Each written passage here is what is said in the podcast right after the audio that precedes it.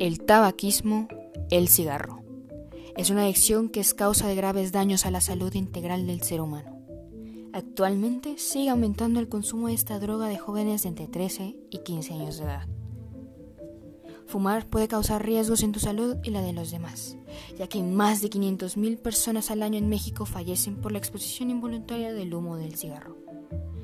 Anímate a vivir más años de calidad y deja de fumar ya que este hábito perjudica casi todos los órganos de tu hermoso cuerpo.